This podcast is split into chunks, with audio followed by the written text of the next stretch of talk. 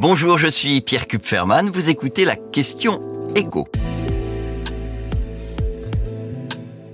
Les entreprises seront-elles un petit peu plus mises à contribution pour boucler le budget 2024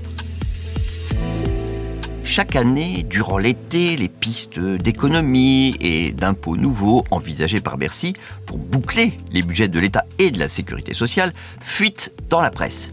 Ça permet au gouvernement de mesurer l'intensité de la réaction des premiers concernés et d'éventuellement rectifier le tir. On l'a vu cette semaine avec la décision de la Première ministre de clore le débat au sein du gouvernement entre ceux qui étaient favorables à une hausse des taxes sur l'alcool et ceux qui estimaient que ce n'était vraiment pas le bon moment. Elisabeth Borne a donné raison au second. Il n'y a pas du tout de projet d'augmenter les taxes sur l'alcool, a-t-elle tranché mercredi. Elle aurait dû dire il n'y a plus du tout puisque ce projet a quand même bel et bien existé. Mais c'est l'avantage de ces fuites, de ces ballons d'essai. Il n'y a pas eu de communication officielle, donc on peut faire comme si tout ça n'avait jamais existé. Prenez cet autre projet sur l'indemnisation des arrêts maladie. Lorsqu'il était encore ministre des Comptes publics, Gabriel Attal avait jugé inquiétante l'explosion des arrêts maladie et avait dit que cette question serait abordée dans le budget 2024 de la Sécu. Mais sans rentrer dans le détail évidemment. Et les entreprises ont commencé à y voir plus clair cet été avec euh, ces informations beaucoup plus précises euh, sur ce projet destiné à réduire le coût de l'absentéisme pour la sécurité sociale. Avec donc le maintien de trois jours de carence sans indemnité de la Sécu, mais avec une vraie fausse contrainte pour les employeurs qui payent quand même les salariés en arrêt maladie durant ces trois jours de carence. Ils n'auraient plus le droit de prendre en charge le premier jour.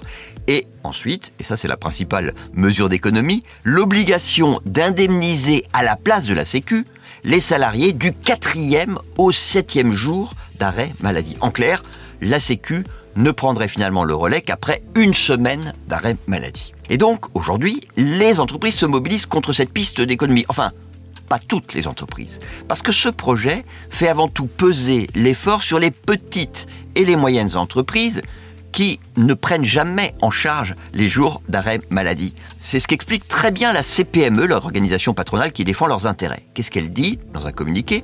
Que les grandes entreprises, dont la plupart payent aujourd'hui ce premier jour d'arrêt, réaliseraient des économies qui viendraient compenser le surcoût, alors que les TPE-PME seraient les dindons de la farce, avec pour elles une facture finale de 1,4 milliard d'euros pesant sur leurs seules épaules.